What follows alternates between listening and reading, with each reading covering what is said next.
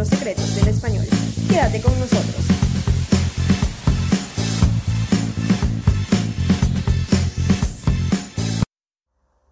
¿Y cómo está mi gente linda de Español sin Fronteras? Bienvenidos al episodio número 13 de este podcast, en donde el protagonista es el español.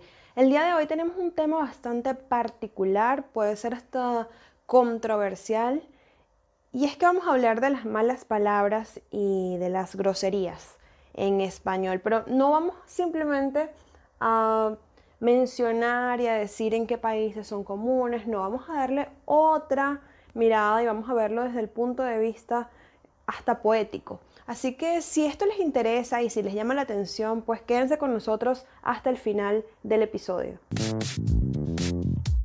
Y este podcast llega a ustedes gracias a Ladder Academia de Idiomas. Síganlos en Instagram y en Twitter como arroba Ladder Academia, Ladder con doble D, ¿ok? Son la mejor opción si desean aprender inglés. También tienen servicios de traducción, de corrección de textos y por supuesto de enseñanza de inglés y español como lengua extranjera.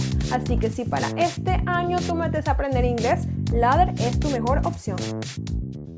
Y ahora sí vamos a dar inicio a este episodio que va a estar muy interesante, o sea, no es por nada, pero realmente va a estar muy interesante.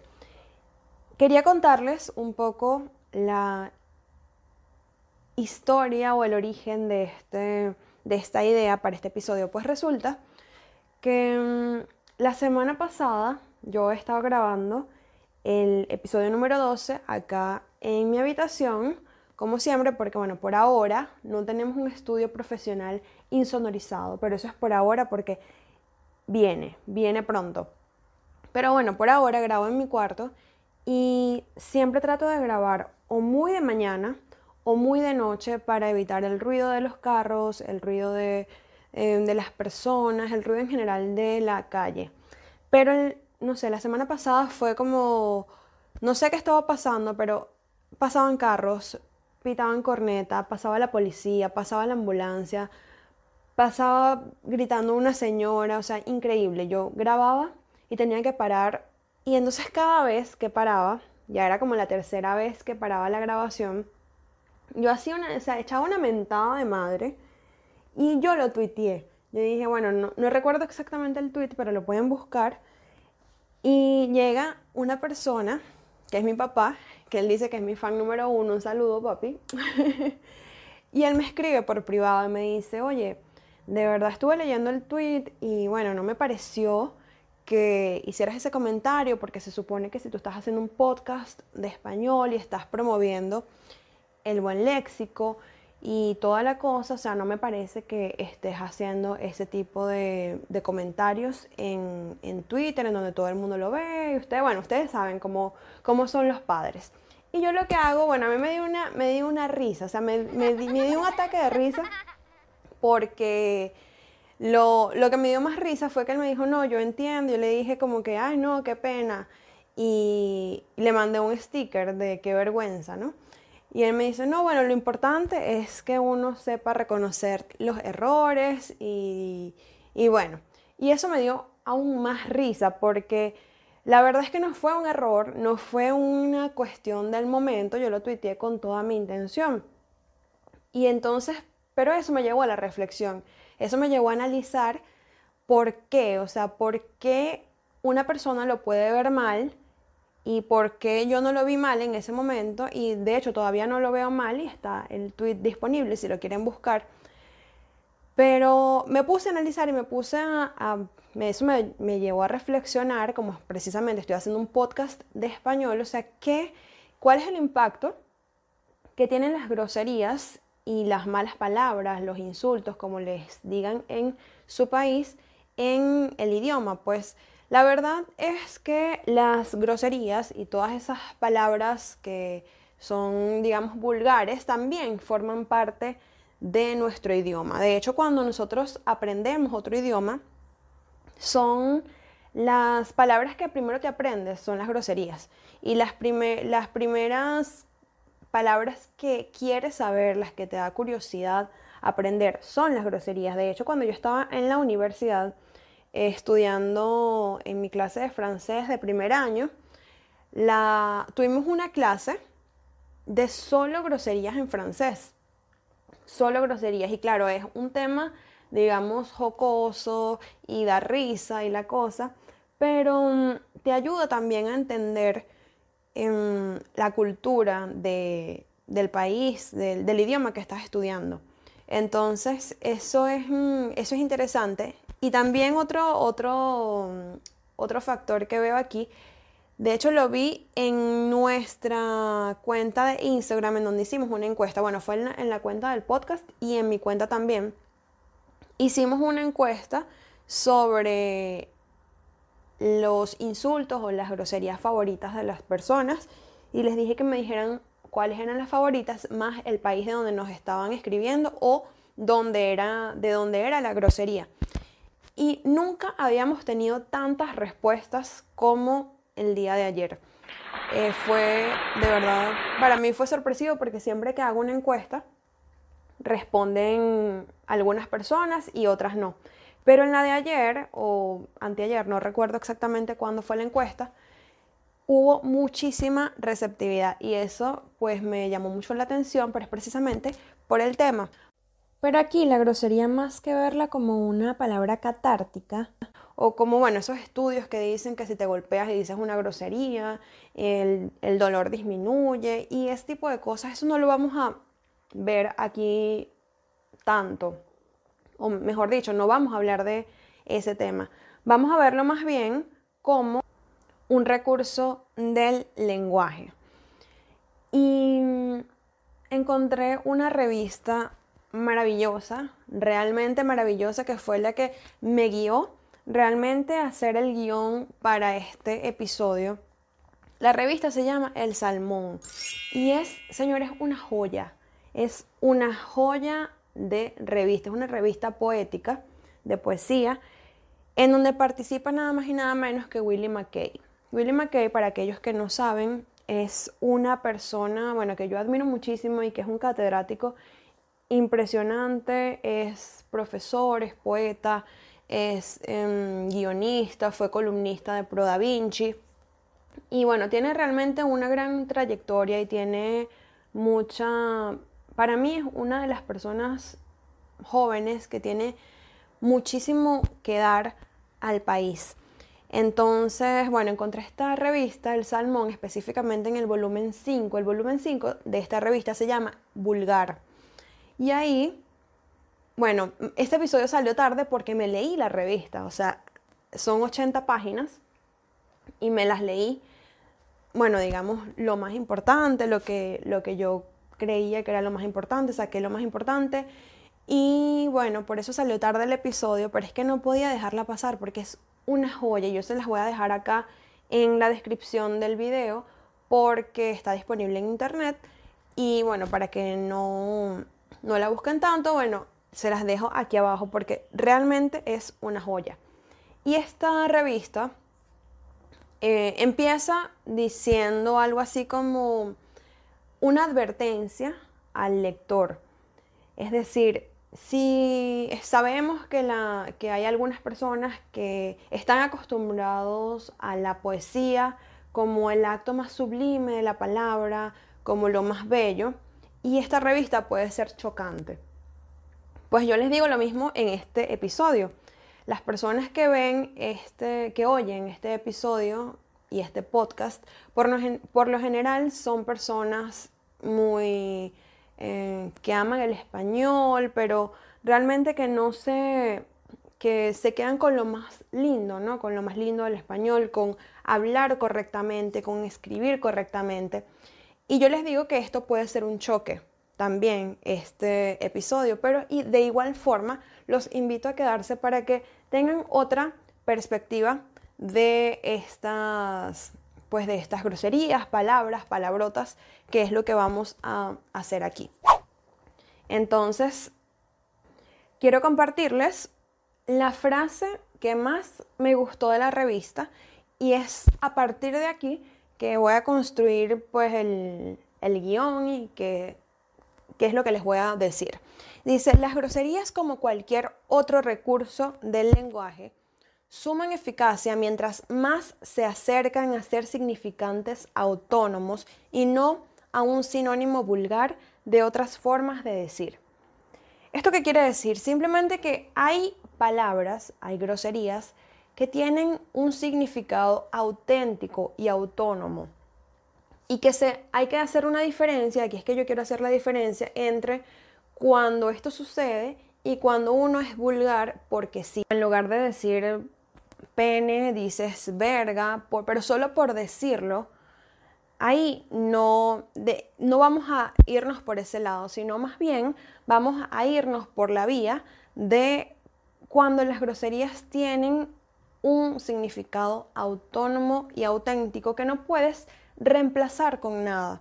Por ejemplo, y les pongo un ejemplo, esto lo saqué de, esto lo dice mucho mi, abuela, mi, en mi familia materna más que todo he escuchado esto, no sé si la frase es oriental porque mi familia es del oriente del país y hay un como un dicho que dice que tiene que ver el culo con la pestaña. O sea, como que, que tiene que ver una cosa con la otra. Y si ustedes se ponen a ver esta expresión, ¿qué tiene que ver el culo con la pestaña? O sea, aquí ustedes no pueden reemplazar la palabra culo por decir trasero. ¿Qué tiene que ver el trasero con la pestaña? O sea, eso no tiene carga. ¿O qué tiene que ver el pompis con la pestaña? Es que eso no tiene, no llega, eso no tiene carga. Aquí la única posibilidad es decir que tiene, el que, tiene que ver el culo con la pestaña. Y así suena grosero, así sea vulgar. Es una, es una frase y es una frase que existe, que se dice y que tiene su significado propio. Y en este caso estamos hablando precisamente de eso, de las palabras vulgares que tienen significados auténticos y que no se pueden reemplazar. Este es el ejemplo de un ejemplo de mi familia.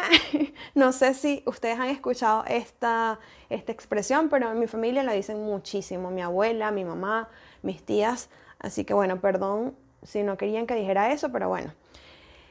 También en esta revista encontré muchísimos ejemplos. O sea, realmente encontré muchísimos ejemplos, pero me quedo con los que más me con los que más me gustaron. Y en la obra de Pedro María Patrizzi hay un poema que es muy particular. Les cuento más o menos quién es eh, Pedro María Patrizzi. Fue un, eh, evidentemente, un poeta, escritor, director de varias revistas en, Venezuela. Fue, es de la, de la eh, época, de la década de los 20, por si acaso. Y él mismo se decía que él era un poeta pornográfico. Y em, todo lo que él escribía se publicaba en prensa, en prensa nacional. Luego todas estas publicaciones se recogieron en una obra que se llamó, en un libro que se llamó Quevedo en mí y se publicó en 1992. Pero aquí hay algo particular que en este libro Quevedo en mí hubo una, un acto de censura. Censuraron un poema. Y ya les voy a decir por qué. El poema que censuraron se llamaba o se llama, porque existe y aquí le vamos a dar difusión. El poema se llama La cuca de Doña Hermenegilda. O sea, imagínense un poema que se titule de esa manera, La cuca de Doña Hermenegilda.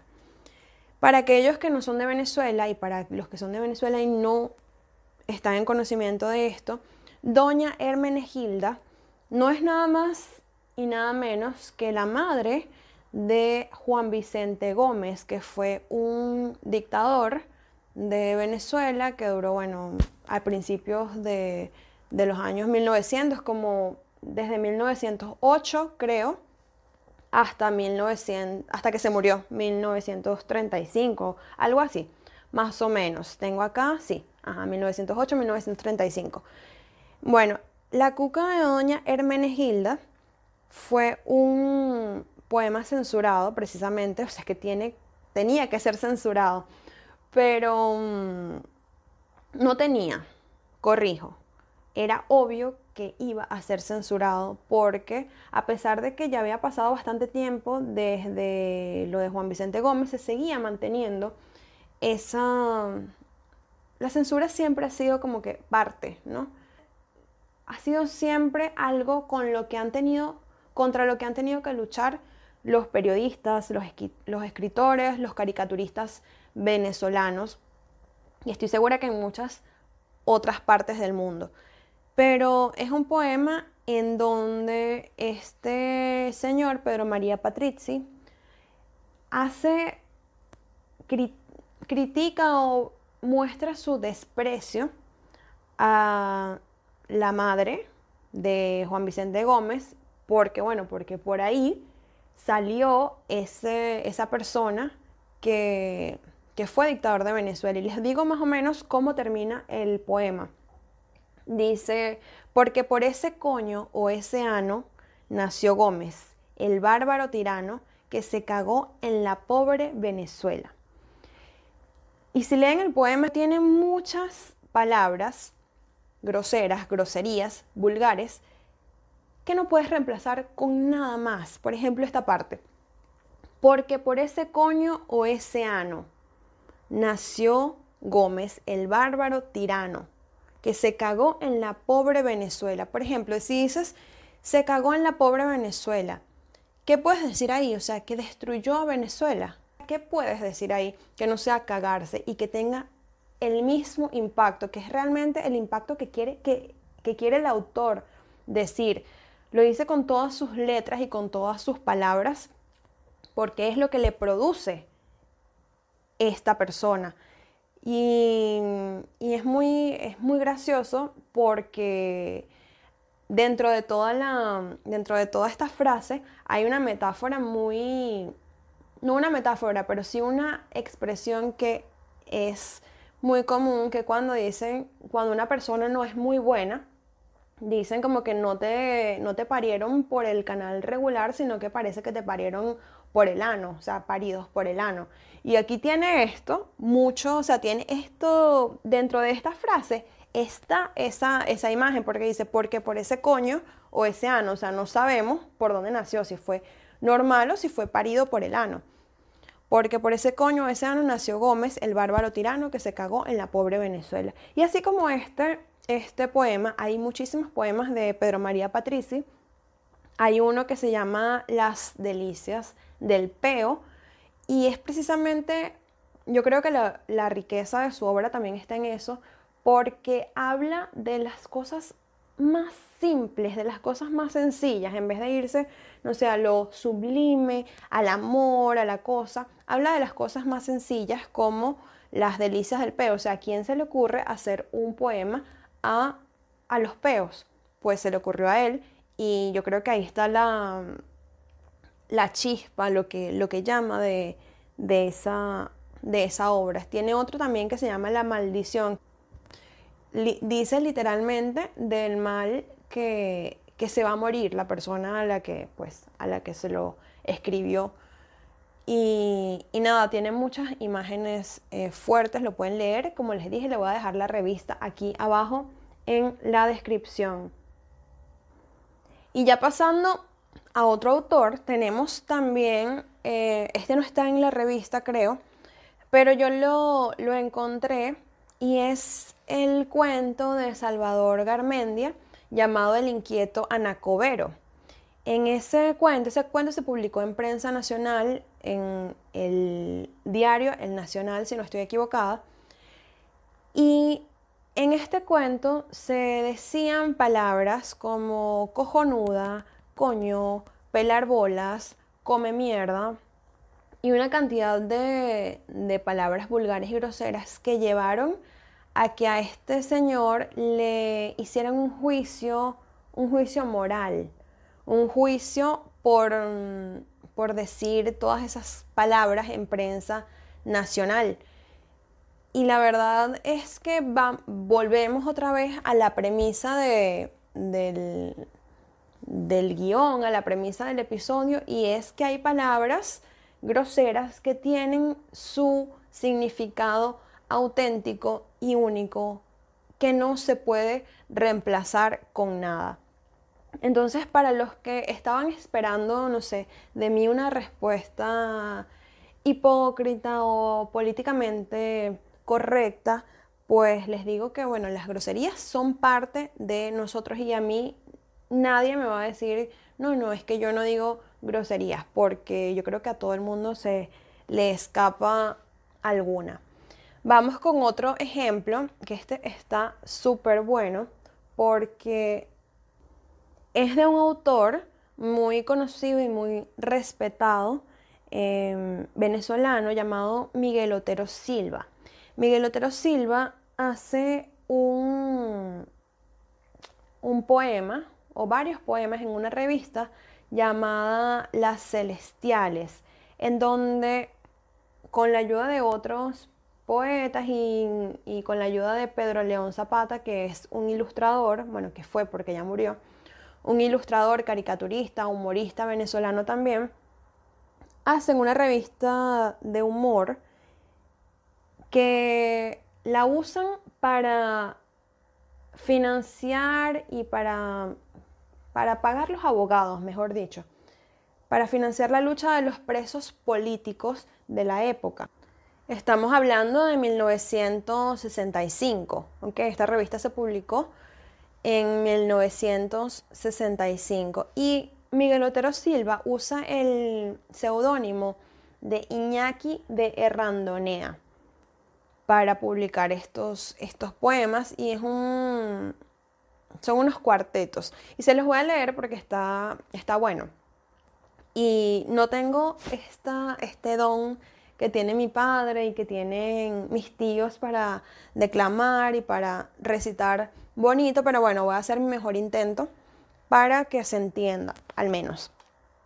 Dice, cuando San Juan se cayó de la escalera para abajo, dijo Dios, adiós carajo, este santo se jodió. Está encallado en el limbo el dulce San Federico, porque San Pedro en el cielo no acepta santo marico. No hay santo tan español como San Blas de Logroño, a quien botaron del cielo cuando largó el primer coño. Magdalena sollozaba llorando sus culpas viejas y San Pedro rezongaba, miren que hay putas pendejas. Hiciste lo que quisiste, San Ignacio de Loyola, pero quisiste ser papa y te pisaste una bola. Hace milagros bonitos San José Gregorio Hernández, dando maridos chiquitos, pero con palomas grandes. Estos son los cuartetos de este eh, que hay en esta, en esta parte de la revista, ¿no? Y tiene una ilustración muy particular de Pedro León Zapata. Y estos señores que les acabo de leer es, no, es no es nada más y nada menos que de la mano de Miguel Otero Silva bajo el seudónimo de Iñaki de Errandonea. Entonces, como ven, las groserías, las palabras, las palabrotas, ¿no? los insultos, tienen su propia, tienen hasta cabida en la poesía. Entonces, mi, punto es, es hasta qué, punto, hasta qué punto, ¿no? Podemos echar mano de eso. Yo creo, por lo que, por la premisa que les di al principio, que hay como dos vías. Está la, la vía de ser vulgar simplemente por ser vulgar, o sea, por decir una palabra en lugar de la otra cuando perfectamente es reemplazable o cuando esto tiene realmente esa carga emocional y única que solo puede describir una grosería, como esa vez que estaba pasando, ¿no? Ese, ese carro pitando corneta y ya yo tenía minutos tratando de grabar y no salía. Entonces, lo único que a mí se me ocurrió decir fue coño de la madre. Y lo dije con toda mi intención y con todo, pero es que no hay otra palabra. De hecho, ahorita vamos a hablar un poco de, de sus comentarios en Instagram, de las palabras que me dijeron y les voy a echar un cuentico de esta, de esta grosería. Así que bueno, estos han sido mis ejemplos de la poesía grotesca, la poesía pornográfica o erótica, como la quieran llamar, pero pueden ver que las malas palabras tienen cabida en la poesía, en la literatura y en general en la vida cotidiana, no tiene absolutamente nada que ver el nivel académico. Y bueno, estos son algunos ejemplos y como dije anteriormente les voy a estar dejando la revista en la descripción de la cajita de YouTube. Si leen la revista, para los que estén interesados, van a encontrar ejemplos increíbles. Hay unos em, poemas que tienen como más un tono escatológico que no me atreví a leer porque no sé si están comiendo y entonces como que no es muy agradable leerlos. Pero sí van a encontrar muchos, muchos poemas interesantes, pero a mí el que más me gustó realmente, o sea, el que me, el que me gustó, que fue el que tomé, ¿no? Fue el de la cuca de Doña Hermenegilda. Ese me, me, gustó muchísimo y lo voy a compartir en las redes de Español Sin Fronteras. Porque, bueno, también les quiero pedir disculpas porque esta semana he estado súper nula en las redes, no, no he respondido algunas preguntas que me han hecho. Pero bueno, ustedes saben que por ahora eh, no tengo un gestor de redes sociales, así que yo misma hago todos los diseños. Bueno, sí me ayudan, no voy a decir que no me ayudan, pero en general el trabajo de las redes lo hago prácticamente yo y esta semana ha sido muy complicada para mí. Entonces, bueno, pero esto sí lo vamos a estar publicando porque sé que les va a gustar y creo que es algo que fue censurado y que tiene que ser visto, que tiene que ser conocido porque es una, es una gran obra y tiene, tiene muchísimo. O sea, en este poema hay eh, sátira, hay eh, humor y hay está ese pensamiento ahí de, del autor, ¿no? De, de, desprecio en contra de, del dictador y bueno, específicamente a su madre, porque bueno, que fue, como dicen por ahí, la madre que lo parió. Pero bueno, vamos ahora con las encuestas de Instagram. En Instagram yo les pregunté que cuál era su grosería o insulto favorito y que me dijeran de dónde, de dónde eran. Tengo, aquí tengo una que me dice, tú si eres pendejo. Esto eh, de Venezuela. Y de la palabra pendejo vamos a hablar un poco más adelante, así que esta la voy a pasar. Pero pendejo tuvo, a ver, tuvo dos votos. Dos personas dijeron pendejo, que era como un, un insulto, aunque esta persona que me escribió pendejo, la otra persona me dijo, me puso entre paréntesis México. Así que bueno, de esta palabra vamos a hablar más adelante. Otro me dice gafo, Venezuela también, gafo es, no me parece tan insulto, me parece un insulto suave. Es como decir tonto, como decir, sí, como decir tonto, gafo, ¿no? Ay, no, qué gafo. Pero claro, depende también de cómo lo digas y en qué contexto. Me escribieron también gonorrea de Colombia. Gonorrea, eso es demasiado colombiano, ¿no? Qué gonorrea. Pero sí, sí está buena. Puñeta. Puñeta de Perú, también puñeta, no sé muy bien cómo, cómo usarla, pero bueno, sí, puñeta. Pajúo, esta también es muy, esta es muy venezolana, tres personas dijeron pajúo y una me la escribió sin acento, así que les digo, pajúo tiene que llevar tilde, pajúo.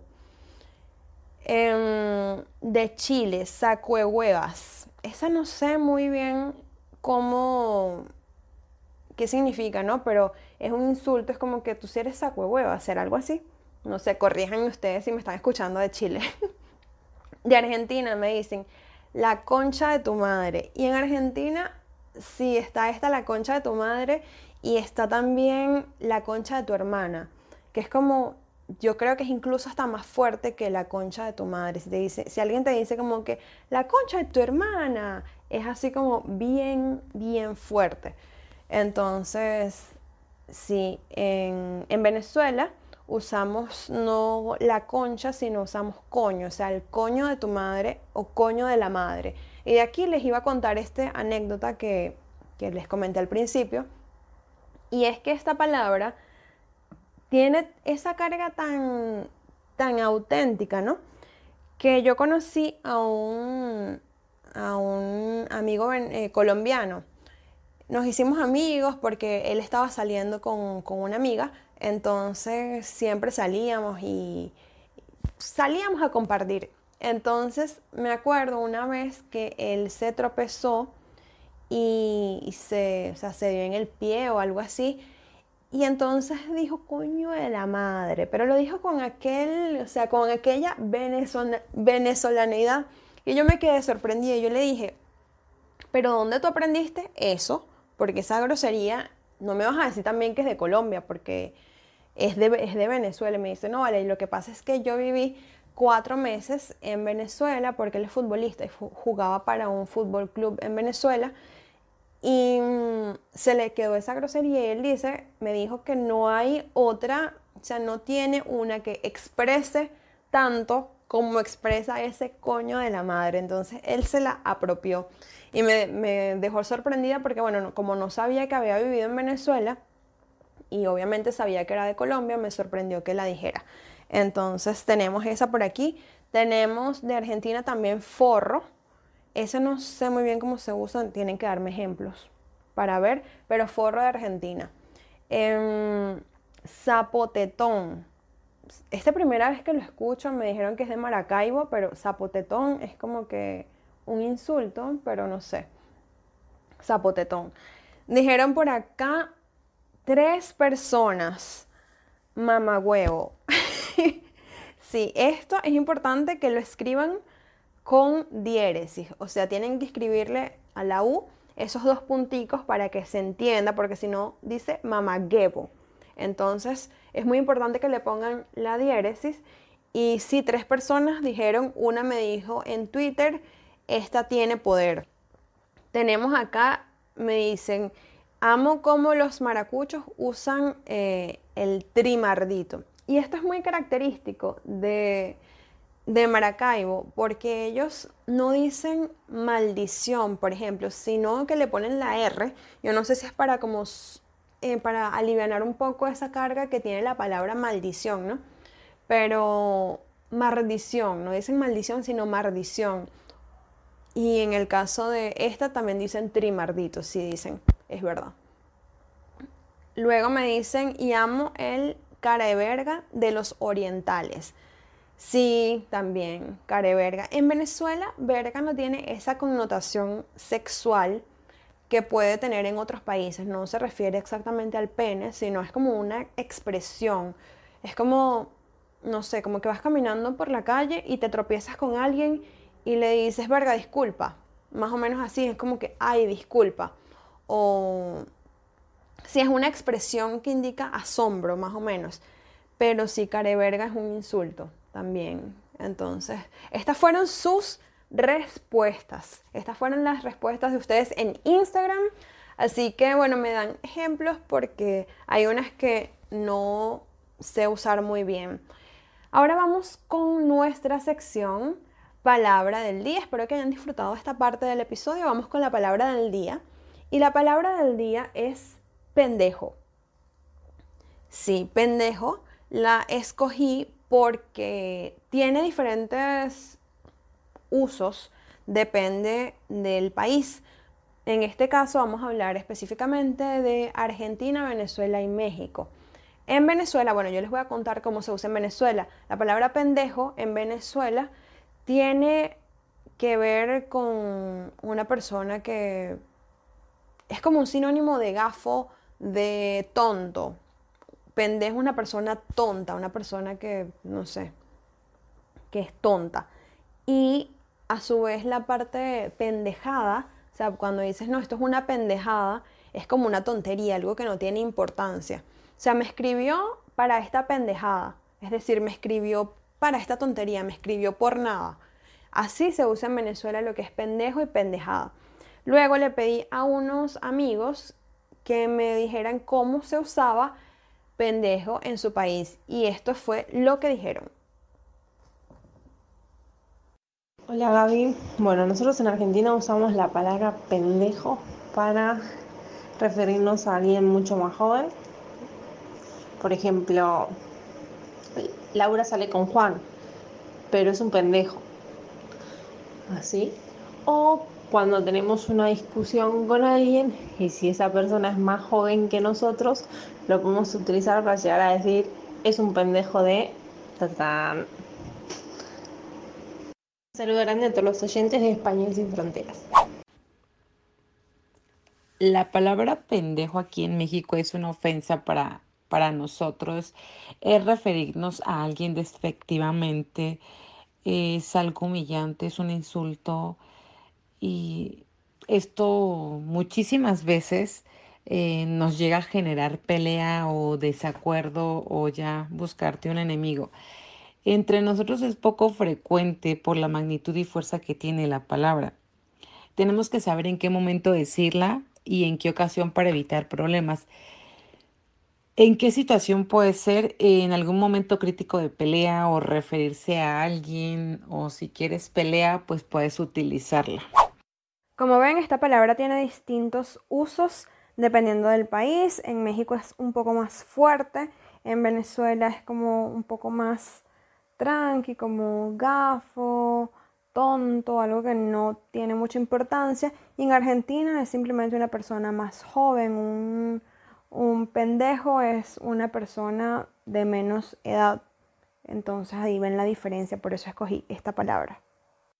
Y por supuesto no podíamos dejar de mencionar a las personas que nos comentaron en nuestro canal de YouTube. Tenemos acá a Jexi, a Carmen Marcano, Oscar Macías, Luis Quiaro Papá, Luis Quiaro Hijo y Procas el podcast. También un saludo muy especial a las personas que me colaboraron con las grabaciones. Tenemos a Janet Mireles, que fue la chica que escucharon de Argentina, y a Maciel Loyola, que fue la chica que escucharon de México. También un saludo a mi amigo Kelvin Chaparro, que fue quien me colaboró o me hizo el enlace con Maciel. Así que bueno, un saludo para ustedes y nos vemos la próxima semana. No les voy a decir que el domingo porque no sé si va a ser el domingo, pero la próxima semana seguro nos vemos. Así que les mando un beso y que tengan un excelente, una excelente semana.